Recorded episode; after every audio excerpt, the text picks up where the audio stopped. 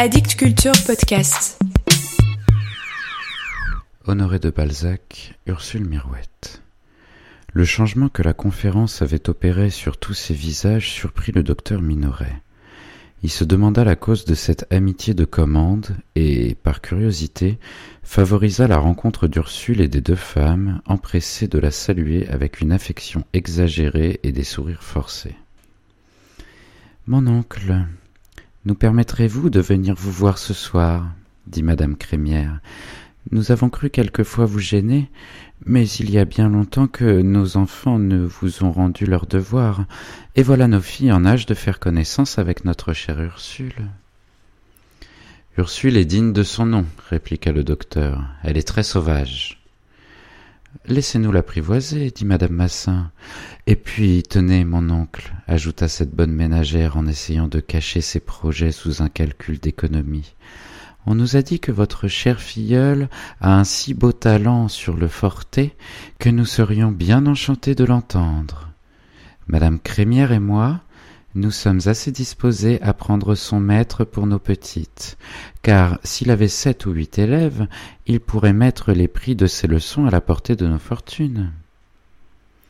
Volontiers, dit le vieillard, et cela se trouvera d'autant mieux que je veux aussi donner un maître de chant à Ursule. Eh bien, à ce soir, mon oncle, nous viendrons avec votre petit-neveu Désiré, que voilà maintenant avocat. À ce soir, répondit Minoret, qui voulut pénétrer ses petites âmes. Les deux nièces serrèrent la main d'Ursule en lui disant avec une grâce affectée Au revoir. Oh, mon parrain, vous lisez donc dans mon cœur s'écria Ursule en jetant au vieillard un regard plein de remerciements. Tu as de la voix, dit-il, et je veux te donner aussi des maîtres de dessin et d'italien. Une femme, reprit le docteur en regardant Ursule au moment où il ouvrait la grille de sa maison, doit être élevée de manière à se trouver à la hauteur de toutes les positions où son mariage peut la mettre. Ursule devint rouge comme une cerise. Son tuteur semblait penser à la personne à laquelle elle pensait elle-même. En se sentant près d'avouer au docteur le penchant involontaire qui la poussait à s'occuper de Savinien et à lui rapporter tous ses désirs de perfection, elle alla s'asseoir sous le massif de plantes grimpantes où, de loin, elle se détachait comme une fleur blanche et bleue. Vous voyez bien, mon parrain, que vos nièces sont bonnes pour moi. Elles ont été gentilles, dit-elle en le voyant venir et pour lui donner le change sur les pensées qui la rendaient rêveuse. Pauvre petite s'écria le vieillard. Il étala sur son bras la main d'Ursule en la tapotant et l'emmena le long de la terrasse au bord de la rivière où personne ne pouvait les entendre. Pourquoi dites-vous pauvre petite? Ne vois-tu pas qu'elles te craignent Et pourquoi?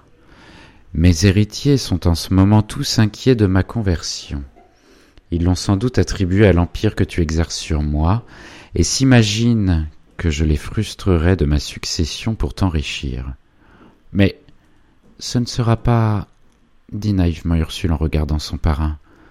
Oh, divine consolation de mes vieux jours, dit le vieillard, qui enleva de terre sa pupille et la baisa sur les deux joues. C'est bien pour elle et non pour moi, mon Dieu, que je vous ai prié tout à l'heure de me laisser vivre jusqu'au jour où je l'aurai confiée à quelque bon être digne d'elle. Tu verras, mon petit ange, les comédies que les Minoret, les Crémières et les Massins vont venir jouer ici. Tu veux embellir et prolonger ma vie, toi. Eux, ils ne pensent qu'à ma mort. Dieu nous défend de haïr. Mais si cela est, oh, je les méprise bien, fit Ursule. Le dîner cria la bougival du haut du perron qui, du côté du jardin, se trouvait au bout du corridor.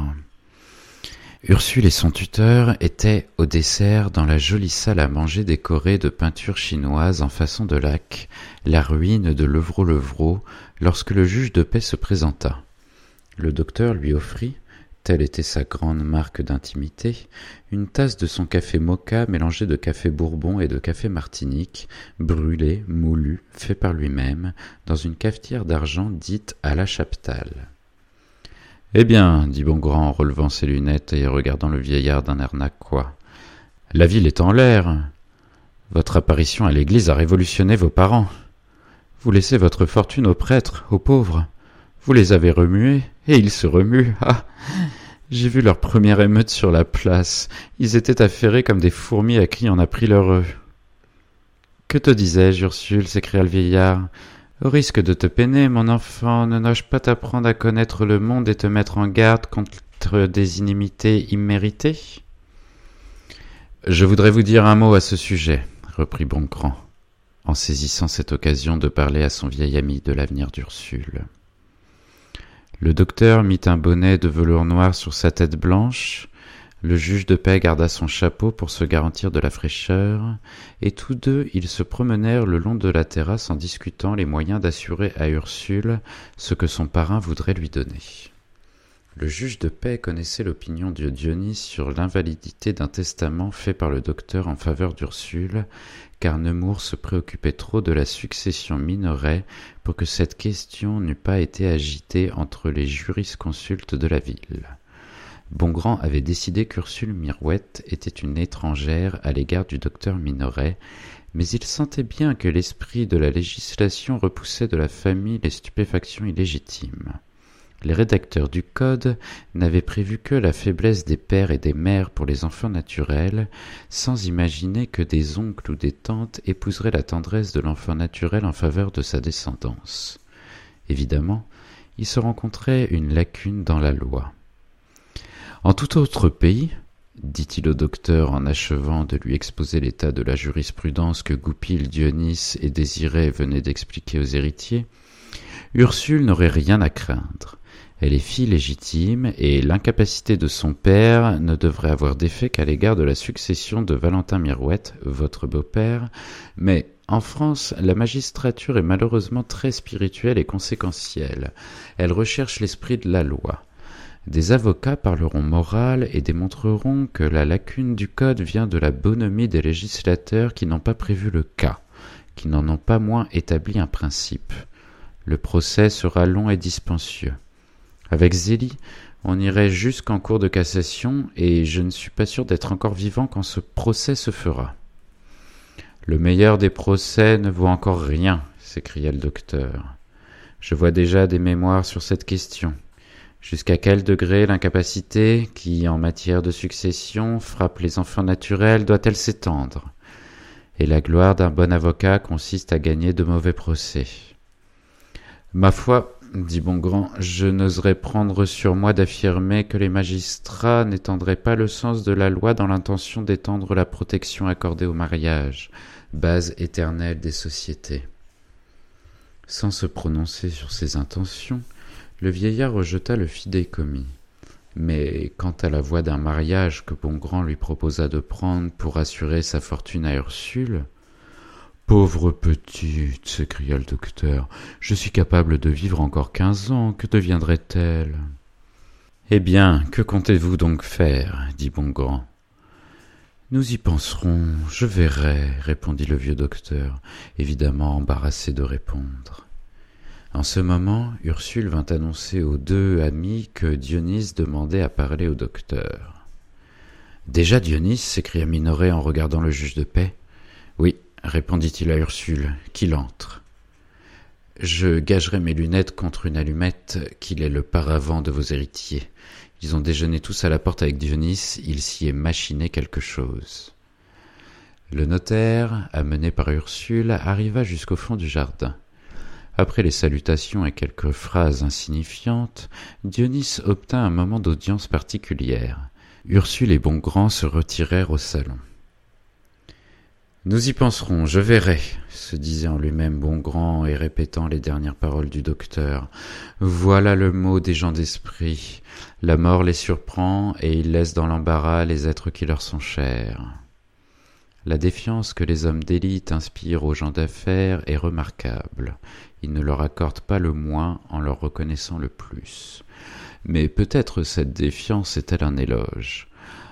En leur voyant habiter le sommet des choses humaines, les gens d'affaires ne croient pas les hommes supérieurs capables de descendre aux infiniment petits des détails qui, de même que les intérêts en finance et les microscopiques en sciences naturelles, finissent par égaler les capitaux et par former des mondes. Erreur. L'homme de cœur et l'homme de génie voient tout. Bongrand, piqué du silence que le docteur avait gardé, mais mu sans doute par l'intérêt d'Ursule et le croyant compromis, résolut de la défendre contre les héritiers. Il était désespéré de ne rien savoir de cet entretien du vieillard avec Dionys. Quelque pure que soit Ursule, pensa-t-il en l'examinant, il est un point sur lequel les jeunes filles ont coutume de faire à elles seules la jurisprudence et la morale. Essayons. Les Minoret Levrault, dit-il à Ursule en raffermissant ses lunettes, sont capables de vous demander en mariage pour leur fils. La pauvre petite pâlit. Elle était trop bien élevée. Elle avait une trop sainte délicatesse pour aller écouter ce qui se disait entre Dionys et son oncle, mais après une petite délibération intime, elle crut pouvoir se montrer en pensant que si elle était de trop, son parrain le lui ferait sentir. Le pavillon chinois où se trouvait le cabinet du docteur avait les persiennes de sa porte-fenêtre ouvertes. Ursule inventa d'aller tout y fermer elle-même. Elle s'excusa de laisser seul au salon le juge de paix, qui lui dit en souriant Faites, faites. Ursule arriva sur les marches du perron par où l'on descendait du pavillon chinois au jardin, et y resta pendant quelques minutes, manœuvrant les persiennes avec lenteur et regardant le coucher du soleil. Elle entendit alors cette réponse faite par le docteur qui venait vers le pavillon chinois. Mes héritiers seraient enchantés de me voir des biens, fonds, des hypothèques. Ils s'imaginent que ma fortune serait beaucoup plus en sûreté. Je devine tout ce qu'ils se disent, et peut-être venez-vous de leur part. Apprenez, mon cher monsieur, que mes dispositions sont irrévocables.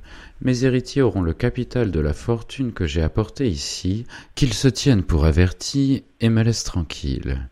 Si l'un d'eux dérangeait quelque chose à ce que je crois devoir faire pour cet enfant, il désigna sa filleule, je reviendrai de l'autre monde pour les tourmenter. Ainsi, M. Savinien de Portenduère peut bien rester en prison si l'on compte sur moi pour l'en tirer, ajouta le docteur. Je n'en vendrai point mes rentes. En entendant ce dernier fragment de phrase, Ursule éprouva la première, la seule douleur qui l'eût atteinte. Elle appuya son front à la persienne en s'y attachant pour se soutenir. Mon Dieu, qu'a-t-elle? s'écria le vieux médecin. Elle est sans couleur. Une pareille émotion après dîner peut la tuer. Il étendit le bras pour prendre Ursule, qui tombait presque évanouie. Adieu, monsieur, laissez-moi, dit-il au notaire. Il transporta sa filleule sur une immense bergère du temps de Louis XV, qui se trouvait dans son cabinet, saisit un flacon d'éther au milieu de sa pharmacie et le lui fit respirer.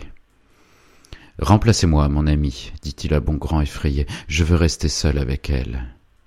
Le juge de paix reconduisit le notaire jusqu'à la grille en lui demandant, sans y mettre aucun empressement Qu'est-il donc arrivé à Ursule? Je ne sais pas, répondit M. Dionys. Elle était sur les marches à nous écouter, et quand son oncle m'a refusé de prêter la somme nécessaire au jeune portenduère, qui est en prison pour dette, car il n'a pas eu, comme M. Durouvre, un M. Bongrand pour le défendre, elle a pâli, chancelé. L'aimerait-elle? Y aurait-il entre À quinze ans, répliqua Bongrand en interrompant Dionys. Elle est née en février 1814, elle aura seize ans dans quatre mois. Elle n'a jamais vu le voisin, répondit le juge de paix. Non, c'est une crise. Une crise de cœur, répliqua le notaire. Le notaire était assez enchanté de cette découverte, qui devait empêcher le redoutable mariage in extremis par lequel le docteur pouvait frustrer ses héritiers, tandis que Bongrand voyait ses châteaux en Espagne démolis. Depuis longtemps, il pensait marier son fils à Ursule. Si la pauvre enfant aimait ce garçon, ce serait un malheur pour elle. Madame de Portenduère est bretonne et entichée de noblesse, répondit le juge de paix après une pause. Heureusement, pour l'honneur des portenduères, répliqua le notaire qui faillit se laisser deviner. Rendons au brave et honnête juge de paix la justice de dire qu'en venant de la grille au salon, il abandonna, non sans douleur pour son fils, l'espérance qu'il avait caressée de pouvoir un jour nommer Ursule sa fille. Il comptait donner six mille livres de rente à son fils le jour où il serait nommé substitut, et si le docteur eût voulu doter Ursule de cent mille francs, ces deux jeunes gens devaient être la perle des ménages. Son Eugène était un loyal et charmant garçon. Peut-être avait-il un peu trop vanté cette gêne, et peut-être la défiance du vieux Minoret venait-elle de là. Je me rabattrai sur la fille du maire, pensa Bongrand, mais Ursule sans dot vaut mieux que mademoiselle Levrault-Crémière avec cent millions. Maintenant, il faut manœuvrer pour faire épouser à Ursule ce petit portenduère, si toutefois elle l'aime. Après avoir fermé la porte du côté de la bibliothèque et celle du jardin, le docteur avait amené sa pupille à la fenêtre qui donnait sur le bord de l'eau.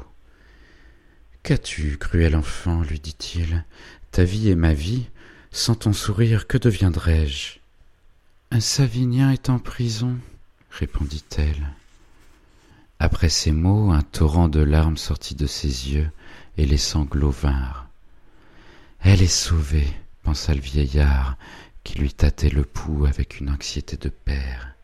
Hélas, elle a toute la sensibilité de ma pauvre femme, se dit-il en allant prendre un stéthoscope qu'il mit sur le cœur d'Ursule en y appliquant son oreille. Allons, tout va bien, se dit-il.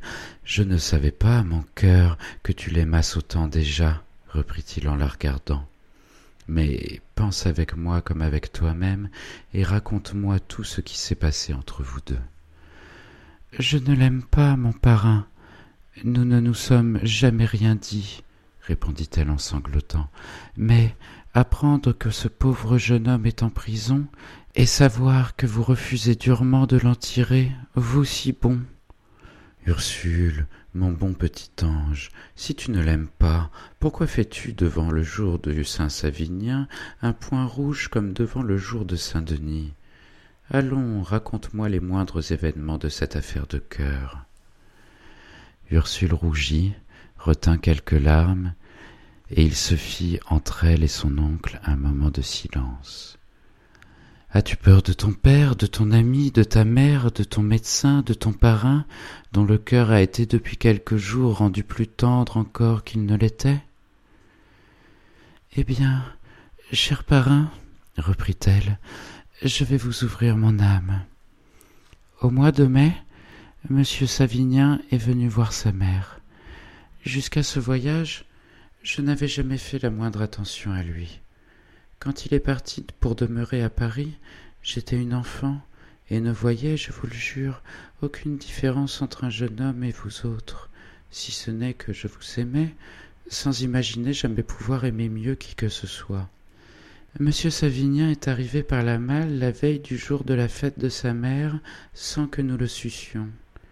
À sept heures du matin, après avoir dit mes prières, en ouvrant la fenêtre pour donner de l'air à ma chambre, je vois les fenêtres de la chambre de monsieur Savinien ouvertes, et monsieur Savinien en robe de chambre, occupé à se faire la barbe, et mettant à ses mouvements une grâce.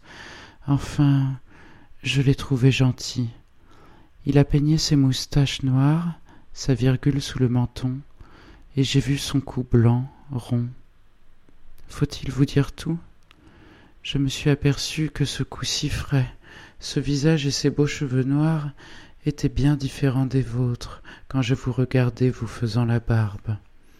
Il m'a monté, je ne sais d'où, comme une vapeur par vagues au cœur, dans le gosier, à la tête, et si violemment que je me suis assise, je ne pouvais me tenir debout, je tremblais, mais j'avais tant envie de le voir que je me suis mise sur la pointe du pied. Il m'a vu alors et m'a, pour plaisanter, envoyé du bout des doigts un baiser et. Et Et. reprit-elle. Je me suis cachée, aussi honteuse qu'heureuse, sans m'expliquer pourquoi j'avais honte de ce bonheur. Ce mouvement qui m'éblouissait l'âme en y amenant je ne sais quelle puissance, s'est renouvelé toutes les fois quand moi-même je revoyais cette jeune figure. Enfin, je me plaisais à retrouver cette émotion, quelque violente qu'elle fût, En allant à la messe, une force invincible m'a poussé à regarder M. Savinien donnant le bras à sa mère. Sa démarche, ses vêtements, tout, jusqu'au bruit de ses bottes sur le pavé, me paraissait joli. La moindre chose de lui, sa main, si finement gantée, exerçait sur moi comme un charme. Cependant j'ai eu la force de ne pas penser à lui pendant la messe. À la sortie, je suis resté dans l'église de manière à laisser partir madame de Portenduère la première et à marcher ainsi près de lui. Je ne saurais vous exprimer combien ces petits arrangements m'intéressaient. En rentrant, quand je me suis retourné pour fermer la grille, et la bougival dit le docteur. Oh. Je l'avais laissé aller à sa cuisine, dit naïvement Ursule. J'ai donc pu voir naturellement M. Savinien planté sur ses jambes et me contemplant. Oh, parrain, je me suis senti si fier en croyant remarquer dans ses yeux une sorte de surprise et d'admiration, que je ne sais pas ce que j'aurais fait pour lui fournir l'occasion de me regarder. Il m'a semblé que je ne devais plus désormais m'occuper que de lui plaire. Son regard est maintenant la plus douce récompense de mes bonnes actions. Depuis ce moment, je songe à lui sans cesse, et malgré moi, Monsieur Savinien est reparti le soir, je ne l'ai plus revu.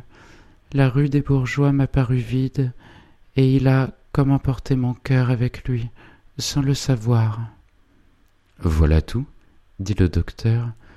Tout, mon parrain, dit-elle avec un soupir où le regret de ne pas avoir à en dire davantage était étouffé sous la douleur du moment. Ma chère petite, dit le docteur en asseyant Ursule sur ses genoux, tu vas attraper tes seize ans bientôt, et ta vie de femme va commencer. Tu es entre ton enfance bénie, qui cesse, et les agitations de l'amour, qui te feront une existence orageuse, car tu as le système nerveux d'une exquise sensibilité.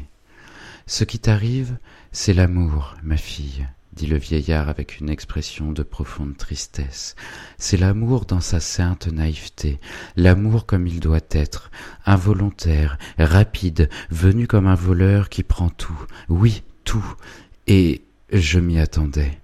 J'ai bien observé les femmes, et sais que si chez la plupart l'amour ne s'empare d'elles qu'après bien des témoignages, des miracles d'affection, si celles-là ne rompent leur silence et ne cèdent que vaincues, il en est d'autres qui, sous l'empire d'une sympathie explicable aujourd'hui par les fluides magnétiques, sont envahies en un instant. Je puis te le dire aujourd'hui.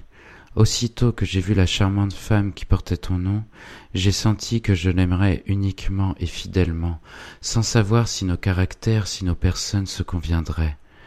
Y a-t-il en amour une seconde vue?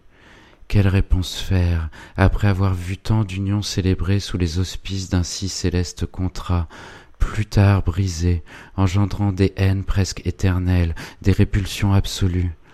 Les sens peuvent, pour ainsi dire, s'appréhender et les idées être en désaccord.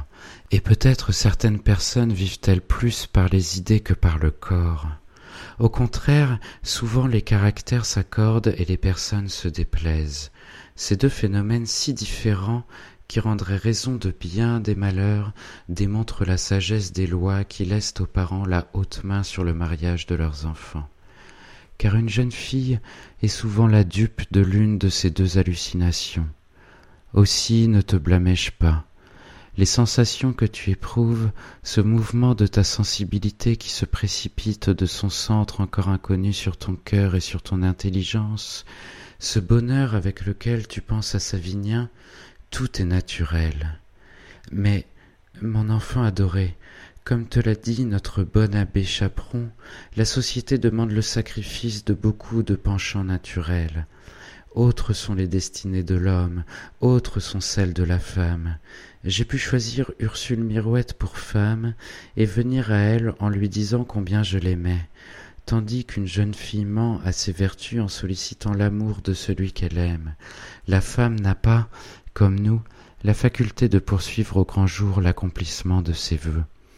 Aussi la pudeur est telle, chez vous et surtout chez toi, la barrière infranchissable qui garde les secrets de votre cœur. Ton hésitation à me confier tes premières émotions m'a dit assez que tu souffrirais les plus cruelles tortures plutôt que d'avouer à Savinien Oh oui, dit-elle, mais mon enfant, tu dois faire plus, tu dois réprimer les mouvements de ton cœur, les oublier. Pourquoi? Parce que, mon petit ange, tu ne dois aimer que l'homme qui sera ton mari, et quand même monsieur Savinien de Portenduère t'aimerait? Je n'y ai pas encore pensé. Écoute-moi, quand même il t'aimerait, quand sa mère me demanderait ta main pour lui, je ne consentirais à ce mariage qu'après avoir soumis Savinien à un long et mûr examen. Sa conduite vient de le rendre suspect à toutes les familles, et de mettre entre les héritières et lui des barrières qui tomberont difficilement. Un sourire divin sécha les pleurs d'Ursule, qui dit À quelque chose, malheur est bon? Le docteur fut sans réponse à cette naïveté. Qu'a-t-il fait, mon parrain? reprit-elle. En deux ans, mon petit ange, il a fait à Paris pour cent vingt mille francs de dettes. Il a eu la sottise de se laisser mettre à Sainte-Pélagie, maladresse qui déconsidère à jamais un jeune homme par le temps qui court un dissipateur capable de plonger une pauvre mère dans la douleur et la misère fait comme ton pauvre père mourir sa femme de désespoir. Croyez-vous qu'il puisse se corriger? Demanda-t-elle. Si ta mère paye pour lui, il sera mis sur la paille, et je ne sais pas de pire correction pour un noble que d'être sans fortune. Cette réponse rendit Ursule pensive. Elle essuya ses larmes et dit à son parrain si vous pouvez le sauver, sauvez-le, mon parrain. Ce service vous donnera le droit de le conseiller, et vous lui ferez des remontrances. Et, dit le docteur en imitant le d'Ursule, il pourra venir ici, la vieille dame y viendra, nous les verrons, et. Je ne songe en ce moment qu'à lui-même, répondit Ursule en rougissant. Ne pense plus à lui, ma pauvre enfant. C'est une folie dit gravement le docteur. Jamais madame de Portenduère, une kergarouët, n'eût-elle que trois cents livres par an pour vivre, ne consentirait au mariage du vicomte Savinien de Portenduère, petit-neveu du feu comte de Portenduère, lieutenant général des armées navales du roi et fils du vicomte de Portenduère, capitaine de vaisseau, avec qui avec Ursule Mirouette, fille d'un musicien de régiment sans fortune, et dont le père, hélas, voici le moment de te le dire, était le bâtard d'un organiste de mon beau-père. Oh, mon parrain, vous avez raison, nous ne sommes égaux que devant Dieu, je ne songerai plus à lui que dans mes prières, dit-elle au milieu des sanglots que cette révélation excita. Donnez-lui tout ce que vous me désestinez. De quoi peut avoir besoin une pauvre fille comme moi? En prison Lui? Offre à Dieu toutes tes mortifications, et peut-être nous viendra-t-il en aide.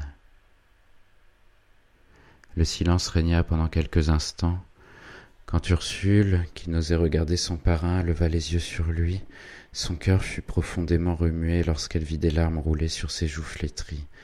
Les pleurs des vieillards sont aussi terribles que ceux des enfants sont naturels. Qu'avez-vous, mon Dieu? dit-elle en se jetant à ses pieds et lui baisant les mains. N'êtes-vous pas sûr de moi? Moi qui voudrais satisfaire à tous tes vœux, je suis obligé de te causer la première grande douleur de ta vie. Je souffre autant que toi. Je n'ai pleuré qu'à la mort de mes enfants et à celle d'Ursule. Tiens, je ferai tout ce que tu voudras, s'écria-t-il. À travers ses larmes, Ursule jeta sur son parrain un regard qui fut comme un éclair. Elle sourit. Allons au salon, et sache te garder le secret à toi-même sur tout ceci, ma petite, dit le docteur en laissant sa filleule dans son cabinet. Ce père se sentit si faible contre ce divin sourire qu'il allait dire un mot d'espérance et tromper ainsi sa filleule.